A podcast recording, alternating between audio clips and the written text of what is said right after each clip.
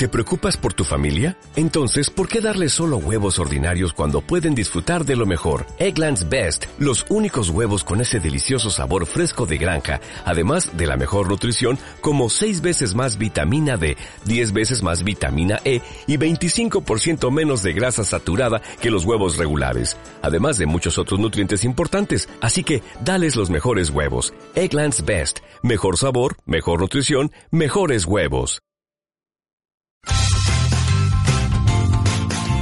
Estás escuchando Onda Palmeras, la radio comunitaria de las Palmeras. Comienza entrevista semanal.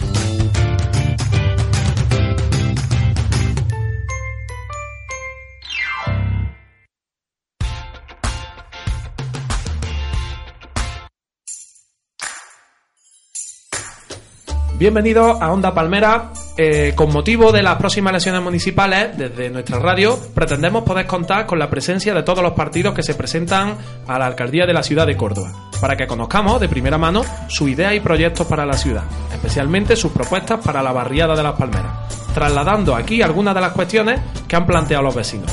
Hoy en nuestro especial elecciones de entrevista semanal, estamos con Pedro García, candidato a la alcaldía de Córdoba por Izquierda Unida. Buenas, Pedro. Buenas, Pepe, ¿qué tal? Eh, Bueno, antes de, de empezar con la entrevista, entrar en materia en sí, eh, seguro que a, los- a los oyentes de, de Onda Palmera les gustaría conocer algún plan un poco más personal de- del candidato por Izquierda Unida, de Pedro. Eh, Pedro, algunos datos de, de tu persona interesantes para nuestros oyentes. Bueno, interesante. Yo soy un tipo normal y corriente de un barrio de Córdoba, de la Fuensanta, que también es un barrio de trabajadores, un barrio humilde, que estudié en un colegio público, en el Colegio Santuario y en el Instituto Fuensanta, que luego, eh, bueno, entré en la universidad, en la Facultad de Filosofía y Letras, estudié eh, Historia, soy licenciado en Historia y, mm, bueno, luego estuve trabajando eh, varios años en temas relacionados con las excavaciones arqueológicas, que es lo que me especialicé. Y luego, pues he estado cinco años también trabajando de comercial y haciendo otros trabajos mientras estudiaba, buscándome la vida un poco. Entré muy joven en política también, eh, entré con 17, 18 años en las Juventudes Comunistas. Eh, posteriormente, mm, bueno, ya fui, cuando fui terminando la carrera y me fui incorporando más de lleno a la vida política, abandoné mi gran hobby, que era jugar al fútbol, tuve muchos años jugando al fútbol y lo hacía regular, ni bien ni más, regular, pero me fue bien para lo malo que era, me fue bien y, y lo y tuve muchas experiencias muy bonitas en ese mundo. Sé que puede pues, suponer un problema para algún oyente, pero ¿de Sí. qué equipo es Pedro? Ah, yo no tengo problema, yo soy del Córdoba. Del Córdoba. Ole. No ha ganado, no ha ganado. que, que, que, mm, y, y bueno, luego tengo una, eh, bueno, aparte de las aficiones normales y corrientes que puede tener una persona de 36 años, pues es, eh, una parte de mi vida estuve también muy vinculado al barrio porque mi madre fue durante muchísimos años profesora del Duque de Rivas y secretaria del cole, ¿no? Por lo tanto, tengo también buenos recuerdos de mi infancia de Las Palmeras y, de algunas de las personas que convivían con mi madre en aquel momento, de grande aquí del barrio, Juanono, que eh, vende cupones con su mujer, enfrente del corte inglés, que son amigos de la familia, que son como de la familia, y otra gente, ¿no? Como Chachi, con otra gente más, que ya cuando entré en la vida política, pues los conocí de muy jovencito, y una parte de mi familia, por parte de mi, de mi mujer, que vive también en el barrio, con lo cual tengo eh, ligazón más también humana, también con, con este, con este gran barrio. ¿Y mm, cómo definiría en una frase, o, eh, cinco frases, no te vamos a, a cortar, eh, lo que Izquierda Unida puede aportar a la ciudad? Así, por empezar, un resumen. Bueno, es que eso- eh, nosotros... Líneas generales. Ahora, profundizamos en áreas bueno, concretas. Nosotros y nosotras hemos gobernado esta ciudad durante muchísimos años, por lo tanto, te- lo que podemos aportar ya lo hemos demostrado. Pero sobre todo un equilibrio de ciudad donde todo el mundo, independientemente del barrio donde viva, tenga una capacidad de gestionar su vida eh, que le permita, independientemente de su nivel de renta, su capacidad económica, tener las mismas posibilidades a alguien que viva en la Fuensanta, que viva en Las Palmeras, que viva en el Brillante o que viva en Fátima. Eso es lo que nosotros le aportamos a esta ciudad. O sea, eh, te lo resumo, una persona que salga de la puerta de su casa y en cinco minutos llegue andando a un campo de fútbol de césped artificial, que llegue andando a un centro cívico, que llegue andando a un colegio público, que llegue andando a una biblioteca pública, en fin, eso es lo que le aportamos a esta ciudad, un equilibrio donde todo el mundo pues pudiera desarrollar su vida sin tener que irse a otro barrio. Es evidente que no eh, bueno, que siempre falta algo en los barrios, ¿no? Y, las ciudades son están en, continua construcción, no, hay nada que se le dé un botón y aparezcan las infraestructuras, pero le aportamos eh, que desde lo público uno pudiera encontrar su felicidad sin tener que desplazarse. Por eso Córdoba es muy de barrio. Uno es de las palmeras siempre, ¿verdad? Aunque luego se vaya a Miralbaida, aunque luego se vaya al centro a vivir, pero cuando uno eh, le pregunta, ¿tú dónde eres? Yo de las palmeras. Dice, pero hombre, si llevas 40 años viviendo en San Agustín. sí, pero yo soy de las palmeras, ¿no? Pues eso. eso es lo que le ha aportado Izquierda Unida a Córdoba. La, identificación, eh, la identidad de uno con un barrio. Bien, bueno, como bien decía Pepe, eso era un poco en, en plano general, ahora sí entramos un poquito más en materia. Eh, Pedro, en cuestión de infraestructura y servicio Izquierda Unida, eh, ¿qué nos puede aportar? Bueno, ya lo he dicho antes, nosotros eh, y nosotras somos gente de barrio, gente normal, gente que, que hace su vida normal. Yo siempre pongo los mismos ejemplos, ¿no? Y, no es por desviarme, por porque ahora entraré en lo que se puede aportar. Eh, nosotros somos gente que, trabaja, que tiene su trabajo, que por una determinada circunstancia nos incorporamos a la política porque creemos que hay que construir una ciudad mejor, un mundo mejor y más igual y donde no haya diferencias sociales, donde no haya diferencias entre, entre la gente que tiene dinero y que no tiene. Y nosotros lo que le queremos aportar a este barrio y a todos los barrios es lo que he contado antes, que tú tengas la posibilidad de desarrollarte como persona sin eh, que tu renta per cápita, sin que tu, el dinero que tengan tus padres o que tú puedas eh, ganar por la actividad económica que realices, por tu trabajo, te impida encontrar tu felicidad. Y eso solo se hace desde lo público. Eso solo se hace construyendo escuelas públicas, construyendo hospitales públicos, construyendo eh, campos de fútbol públicos, construyendo bibliotecas públicas, donde porque en unos momentos de una crisis tremenda como la que el sistema ha desarrollado en estos últimos años, eh, que lo ha desarrollado intencionadamente. Ahora luego explico si queréis más eh, por qué nosotros no nos gusta este sistema y creemos que hay que eliminarlo, hay que cambiarlo. Eh, si uno no tiene dinero para ir a un colegio, si uno no tiene dinero para curarse una enfermedad, entonces ya no somos iguales. Tú tienes la posibilidad de curarte, tú tienes la posibilidad de estudiar frente al que no tenga dinero para no poder hacerlo. Entonces nuestra ideología, nuestra forma de entender la vida, nuestra forma de entender el mundo dice que independientemente de tu capacidad económica tú tienes que tener unas posibilidades de desarrollar tu felicidad igual que el que tenga mucho dinero o el que pueda hacerlo. Eso es lo que nosotros le aportamos a un barrio, que tenga la posibilidad, un niño o una niña, de tener acceso a todo lo que le pueda dar la felicidad dentro del desarrollo humano sin que su renta per cápita, su nivel de vida, su capacidad económica influya para nada. O sea, aquí tenemos que construir colegios, tenemos que construir institutos, tenemos que construir bibliotecas, tenemos que construir escuelas, ya tenéis campos de fútbol, ya tenéis centros cívicos, ya tenéis eh, algunas cosas que han, eh, se han ido construyendo a lo largo de los años, pero evidentemente aquí hay que limpiar todos los días, tiene que venirse a DECO todos los días, tenemos que tener la suficiente educación y la suficiente cultura para entender que el barrio es nuestro, que no es de nadie ajeno, sino que aquí hacemos nosotros la vida y tenemos que cuidarlo, tenemos que mantenerlo limpio, tenemos que mantener los jardines cuidados, tenemos que mantener las infraestructuras públicas porque son de todos. O sea, es una, una simbiosis, un feeling que tiene que existir entre los que vamos a gobernar y los que vais a recibir eh, porque lo pagáis con vuestros impuestos, las infraestructuras públicas. Son dos modelos de entender la vida, de entender el mundo, de entender la política, y en Córdoba solo hay dos. O el del PP, que estos barrios, pues, como que no le importa mucho, le importa un poco, o no son y no están dentro de su modelo de sociedad, y el de Izquierda Unida, no hay más.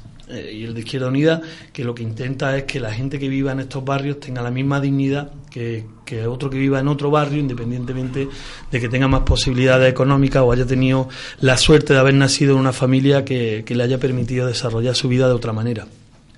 Pedro, nosotros estamos ahora aquí en el barrio, en Las Palmeras, que estadísticamente, mm, Antonio que eh, que me corrija, es el barrio en proporción con más gente joven de Córdoba, seguramente, con más menores de edad y con más gente joven de Córdoba, seguramente, no sé si Sí, disponemos sí, de esos datos, pero seguramente lo sea. ¿Qué hay mm, concretamente para todos estos jóvenes que están participando pues, en, inicia- en iniciativas como esta de la radio, que nos pueden estar escuchando por internet y que tienen inquietud en saber sobre su futuro, en temas de empleo, de formación?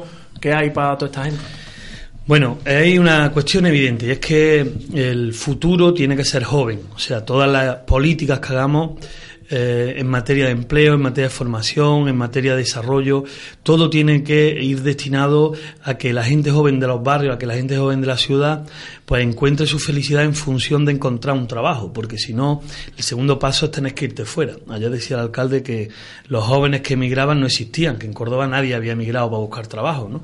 Bueno, ha emigrado mucha gente, porque es evidente, ¿no? Porque eh, Córdoba tiene 5.182 parados más que en mayo del 2011, cuando nosotros dejamos de gobernar, y durante y no cuentan ahí la cantidad de gente joven que ha tenido que irse a otros sitios. Por lo tanto, para tú encontrar la felicidad, por mucho que eh, un ayuntamiento, que una Junta de Andalucía, que un gobierno central eh, haga infraestructuras públicas, por mucho que intente eh, hacer colegios públicos, si tú no tienes trabajo que te permita desarrollar tu vida, pues no vas a encontrar nunca, no te vas a desarrollar como persona y no vas a ser hombre o mujer que viva en un contexto que te pueda insertar en la sociedad. El desempleo, la subvención, todo eso nos vuelve eh, a la exclusión y nos separa de lo que es eh, la, la funcionalidad que tiene que tener un cordobés o una cordobesa en la vida de la ciudad. Tan mala es la subvención como la exclusión eh, por no tener trabajo. Nosotros ya, aunque hace muchos años que nosotros planteamos lo de la renta básica, de que todo el mundo simplemente por el hecho de vivir tiene que tener una renta que le permita eh, desarrollar su vida, comer, dormir, eh, perdón, un techo para dormir, de poder pagar la luz, poder pagar el agua, en fin. nosotros ya hemos ido un paso más allá y entendemos que lo que hay que tener es el derecho eh, del trabajo garantizado y que eh, está muy bien lo de que tú cobres una renta básica, pero tú tienes que trabajar, tú tienes que desarrollar tu vida, porque si no, eh, nos, nos excluimos y uno con 426 euros pues se dedica a vivir con esos 426 euros y está, bueno, pues eh, no desarrollando una función social que es el trabajo. Por lo tanto, a los jóvenes de este barrio lo que hay que hacer es primero abrir las bolsas de, de las empresas públicas nuevamente que llegó el PP y se las cargó. ¿Qué es lo que hacía Izquierda Unida con las bolsas de empleo de las empresas públicas? Nosotros sabemos que, mm, porque es una cuestión evidente, no, no, aquí yo, yo no vengo aquí a, a dorarle la píldora a nadie, ni a, yo voy a intentar hablar lo más claro posible. Eh, es evidente que, lo, que si no es la administración pública la que hace aquí eh, grandes esfuerzos por insertar en la vida laboral a la gente de aquí, aquí va a haber una bolsa de exclusión terrible, siempre. Nosotros eso lo sabíamos y sabemos que muchas veces ni siquiera eso da votos, porque hay otras zonas de la ciudad eh, donde hay un alto poder adquisitivo que entienden que, bueno, que aquí lo que hay son gente que vividores que no quieren nada más que estar todo el día cantando y bailando y buscando la vida.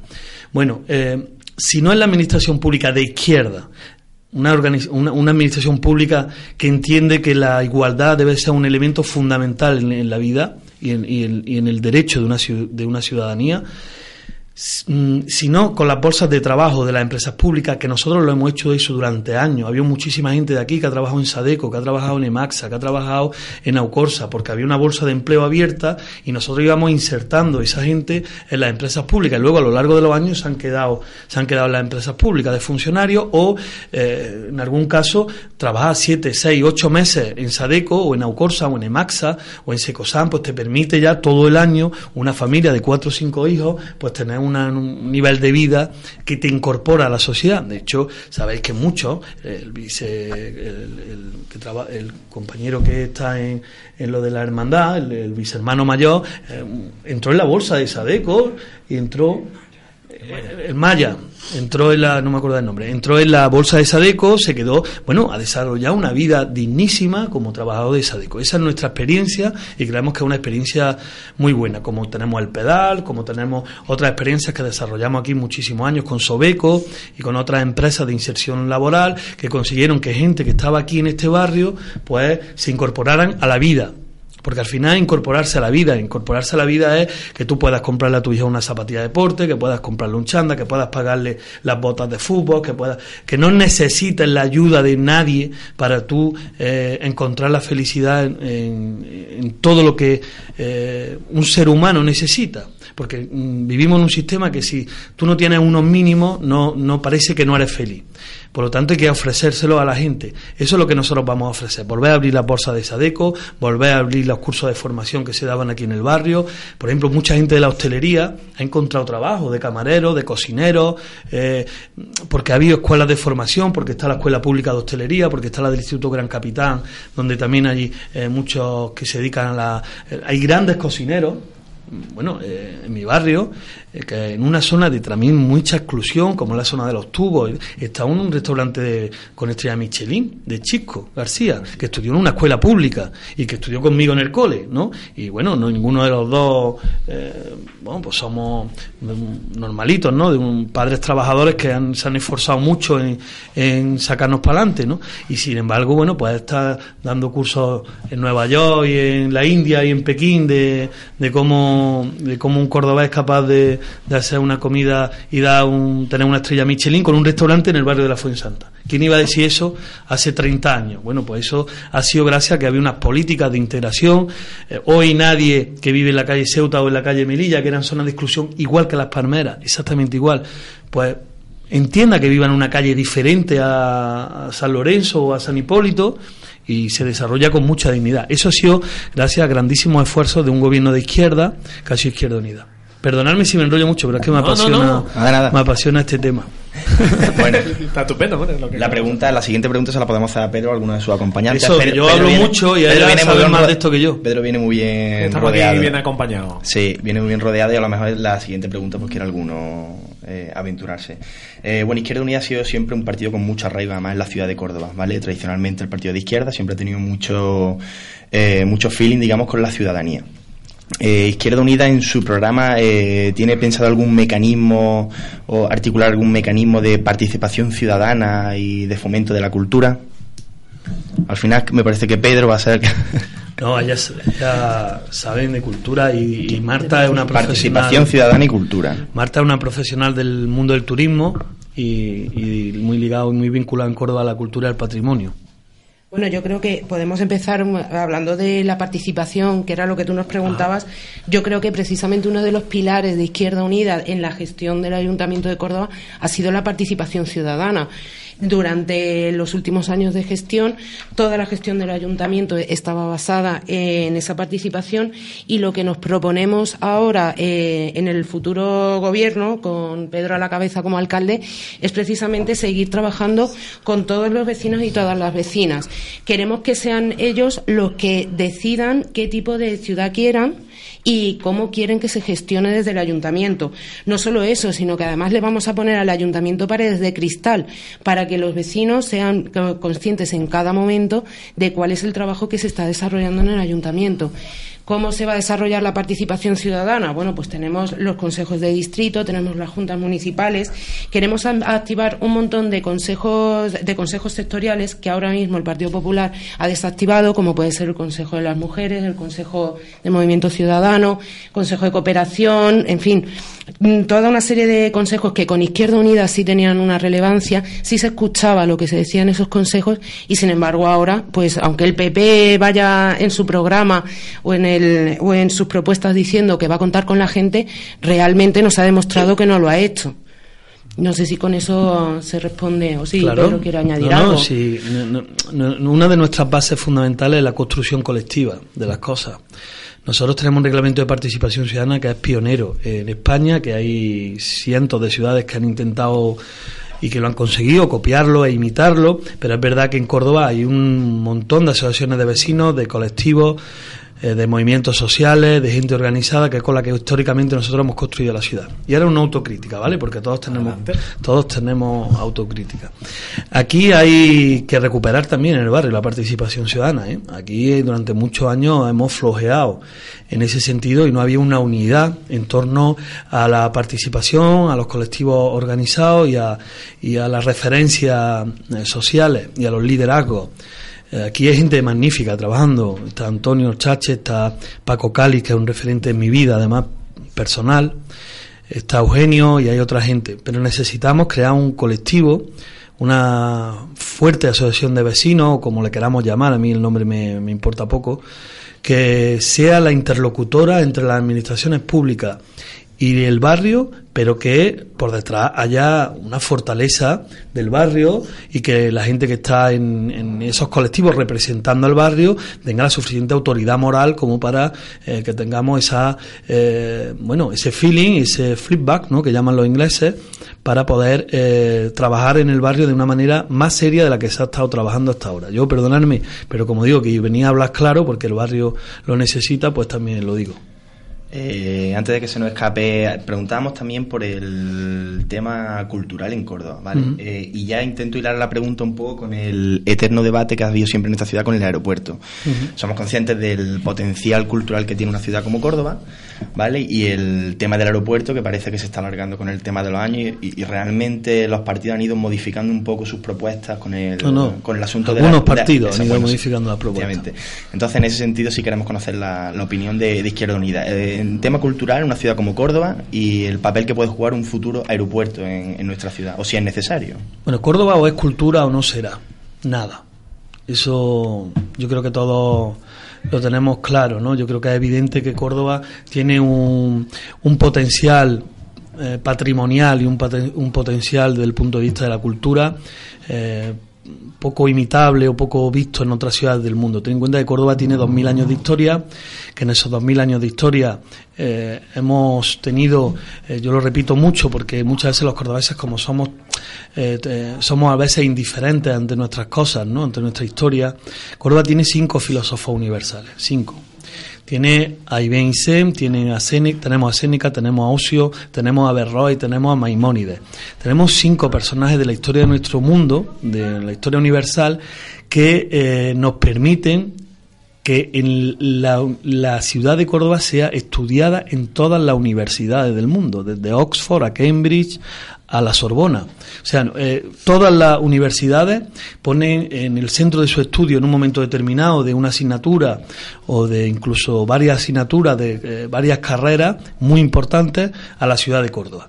Por lo tanto, Córdoba tiene que desarrollar ese potencial cultural que tiene y lo tiene que, que desarrollar también en función de la economía que nos da el poder tener un turismo cultural que nos permita desarrollar pues una, una industria que es la industria turística y que nos permite desarrollar en cierta manera bueno pues la capacidad de traer gente a Córdoba turistas y que Córdoba sea un destino preferente para todos los turoperadores del mundo ¿no? Eso eh, para eso necesita también infraestructura. Necesita, tenemos el AVE, que es magnífico y que nos da unas posibilidades tremendas. Eh, tenemos buenas conexiones eh, por carretera y nos necesitamos un aeropuerto. Eh, nosotros hicimos la apuesta al aeropuerto porque una ciudad que pretende traer a dos, tres millones de personas o que pueden pasar por ella dos millones de personas, un millón, cinco millones, porque no tenemos una cifra definida de cuánta gente puede llegar a venir a Córdoba, porque eso dependerá de si lo hacemos o no un destino turístico eh, central en la agenda de los turoperadores, pues mm, necesitamos infraestructura. Eh, mm, Florencia, por Florencia pasan millones de personas por Roma pasan millones de personas, o por Venecia, y Córdoba no tiene nada que envidiar, hombre, Roma es una ciudad más grande, no más monumental quizás, pero desde el punto de vista patrimonial y cultural no tenemos nada que envidiarle a una ciudad como Florencia, al contrario, somos una ciudad bastante parecida. Sin embargo, Florencia está en el punto de todos los turoperadores mundiales, como una visita fundamental para el desarrollo del conocimiento humano, de la cultura y demás, ¿no? Pues Córdoba tiene, tiene eso parecido, Florencia tiene aeropuerto poquito separado, a unos kilómetros, pero lo tiene. ¿Por qué Córdoba no puede tener un aeropuerto? ¿Por qué Córdoba no se puede desarrollar desde el punto de vista de las infraestructuras? ¿Por qué no pueden venir vuelos charter a Córdoba desde Estocolmo o desde Moscú para eh, traer a gente a Córdoba? ¿Dónde está escrito que eso no puede ser? ¿Dónde está escrito que somos menos que otras ciudades? Y luego el aeropuerto cumple una función social que nadie la cuenta. Y a mí me da mucha rabia. Y es que Córdoba tiene un hospital pionero en el tema de los trasplantes y que eh, un avión eh, en un momento determinado en un trasplante de Bilbao a Córdoba, como pasó el otro día, si tú tienes un aeropuerto, es un órgano tiene cinco horas de vida y nos da la posibilidad de salvarle la vida a una persona. Y ahora yo, a los inteligentes y a los listos que hablan tanto del aeropuerto, le pregunto, ¿cuánto vale una vida humana? Si fuera tu hijo, ¿cuánto cuesta? Venga, vamos a ponerle precio. Ya que todo a todo el mundo le pone precio a todo, yo le pregunto, si fuera tu hijo, ¿cuánto cuesta? Entonces, eh, ¿hace falta un aeropuerto? Eh, depende, depende. Siempre la pregunta. Para Córdoba, yo creo que un aeropuerto es una, una cuestión indispensable y fundamental, porque además no se puede hacer política siempre con el cortoplacismo. O sea, no, no se puede hacer política para mañana. Yo no sé si dentro de 40 años mi hijo o mi nieto va a necesitar un avión para desplazarse para hacer su vida. Y yo lo prefiero que esté en Córdoba que tenga que coger un coche y a Málaga o a Sevilla. ¿Por qué Córdoba no? Esa es la pregunta histórica que no se hacían los cordobeses en el siglo X. Porque Córdoba era el centro del universo. O sea, asumían que Córdoba era el referente mundial de la cultura, del arte, del deporte, de todo. ¿Por qué no podemos volver a hacerlo? Bueno, pues si no tenemos infraestructura no lo seremos. Pues bien, Pedro, estamos ya un poco justo de tiempo. Pero nos quedan un par de preguntas que yo creo que pueden ser interesantes. Estamos en Onda Palmera, una emisora comunitaria, hemos hecho eh, hemos participado pues gente amiga del barrio, vecinos del barrio, gente joven. Están surgiendo iniciativas de este tipo o han surgido antes iniciativas de este tipo de, medios de comunicación eh, comunitarios en Córdoba. Izquierda Unida, ¿qué visión tiene de estos medios que estamos surgiendo un poco más locales aquí en Córdoba? Bueno, pues nosotros estamos encantados porque, bueno, primero porque Izquierda Unida, las primeras emisoras, era el Partido Comunista en aquel momento, las primeras emisoras de este tipo que salieron nacieron de compañeros y camaradas nuestros del partido, que ya en los primeros años, cuando estaba en la Casa de la Juventud en la calle Darbe, pues empezaron a hacer todo este tipo de, de infraestructura y de, y de experiencias preciosas.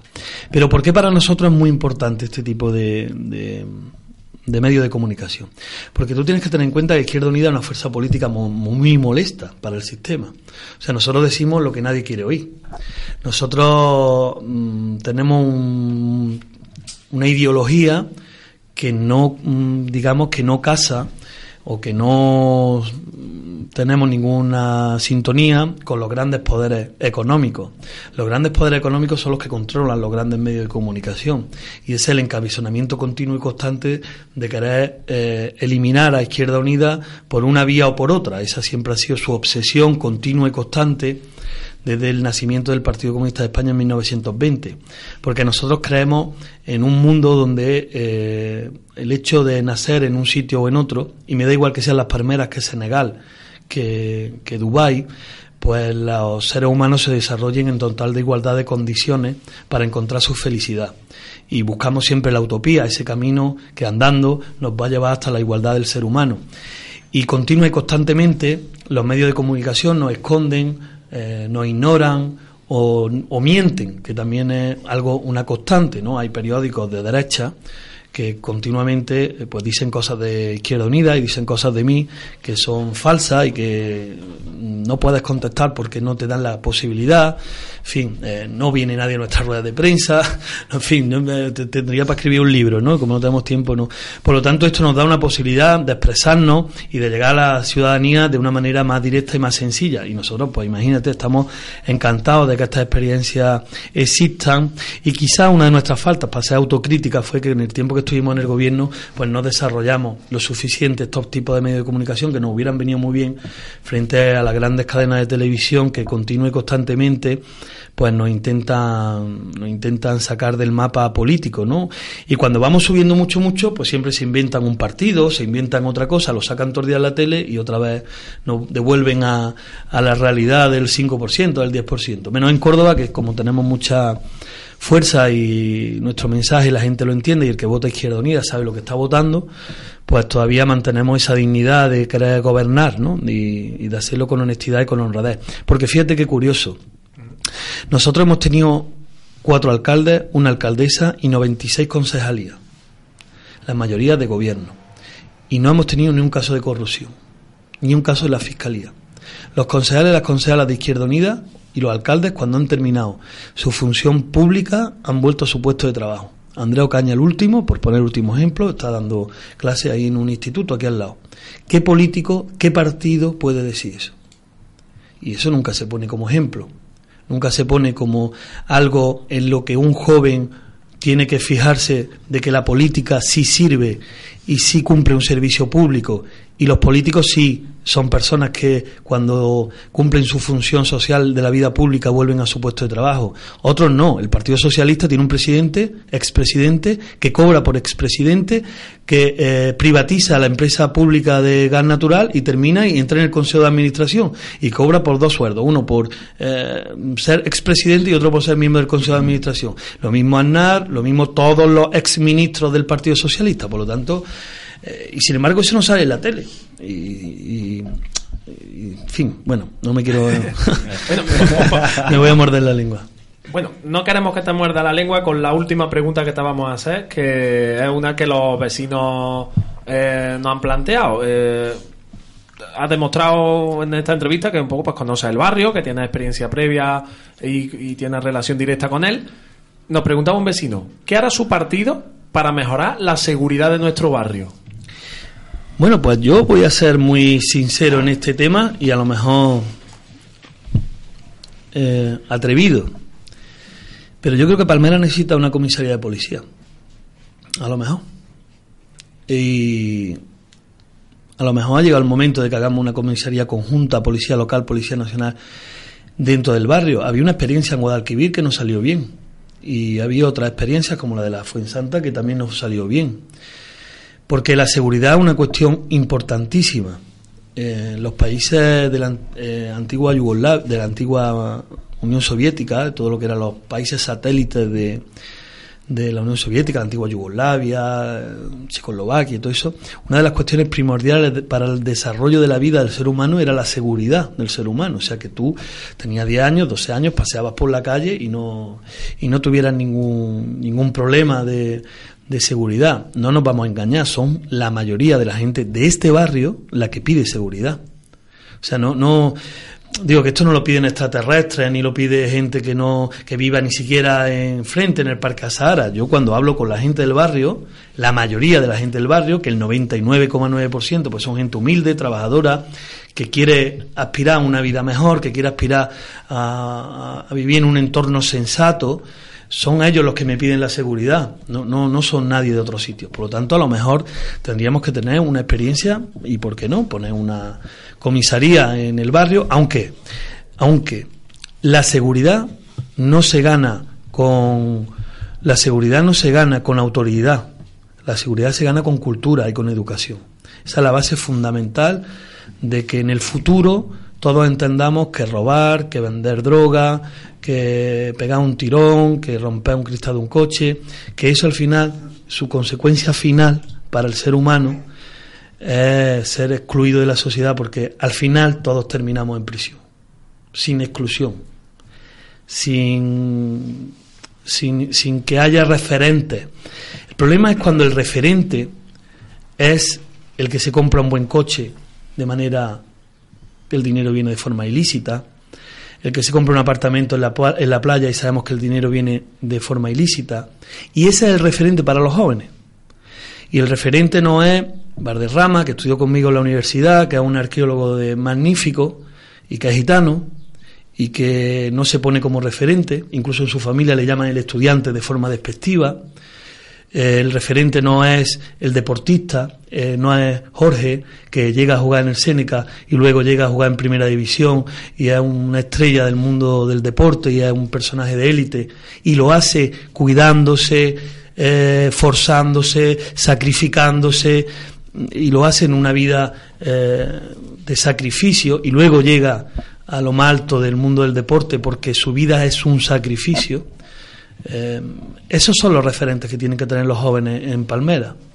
Y para eso necesitamos educación, necesitamos cultura, pero necesitamos ya poner medios para que la seguridad nos impida que los referentes sean otros.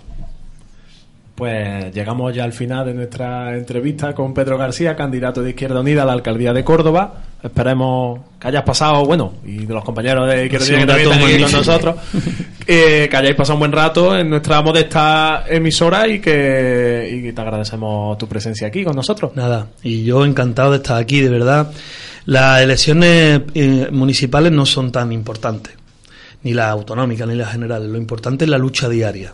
Y lo importante es que nos veamos muchas veces, porque elecciones va a haber dentro de cuatro años, pero la lucha no puede parar ningún día, porque las elecciones son un mero trámite administrativo, electoral, pero que nos ayudan mucho, no vamos a engañarnos. Yo es evidente que el, el 24 de mayo me gustaría que se votara Izquierda Unida, porque votar Izquierda Unida es el desarrollo de todo esto que hemos estado aquí hablando y nosotros entendemos que es lo mejor para el barrio. Pero dicho esto, mm, la lucha para cambiar el mundo y para cambiar el barrio se construye con el Chache, con Paco Cali, con todos los compañeros, con todas las compañeras que todos los días luchan por un mundo mejor en este barrio, con los, compañeros de la hermandad, con los compañeros del club deportivo, con toda esa gente, ¿no? Y luego hay que ir a votar, vale, de acuerdo. Un, acto administrativo, pero y es importante porque el futuro está en el, en el en cuando echa el, el folio, la papeleta en, el- en la caja, pero la lucha diaria es la que nos vaya a encontrar siempre. Y ahora más, porque ahora me voy a dedicar más a la vida municipal y voy a estar más por aquí por el barrio y más y nos veremos más veces. Muchas gracias. Estupendo. Pues nada, os recordamos a los oyentes que podéis escuchar esta y otras entrevistas a otros grupos que se presentan a la alcaldía de Córdoba en nuestra página web, en la página de Facebook de eh, Onda Palmeras Córdoba y en nuestra cuenta de Twitter, arroba Onda Palmeras. Hasta la próxima.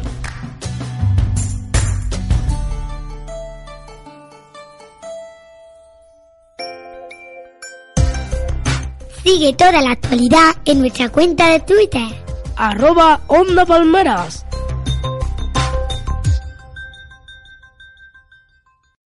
Waiting on a mm. tax return? Hopefully it ends up in your hands. Fraudulent tax returns due to identity theft increased by 30% in 2023. If you're in a bind this tax season, LifeLock can help. Our US-based restoration specialists are experts dedicated to helping solve your identity theft issues. And all LifeLock plans are backed by the Million Dollar Protection Package. So we'll reimburse you up to the limits of your plan if you lose money due to identity theft. Help protect your information this tax season with LifeLock. Save up to 25% your first year at LifeLock.com slash aware.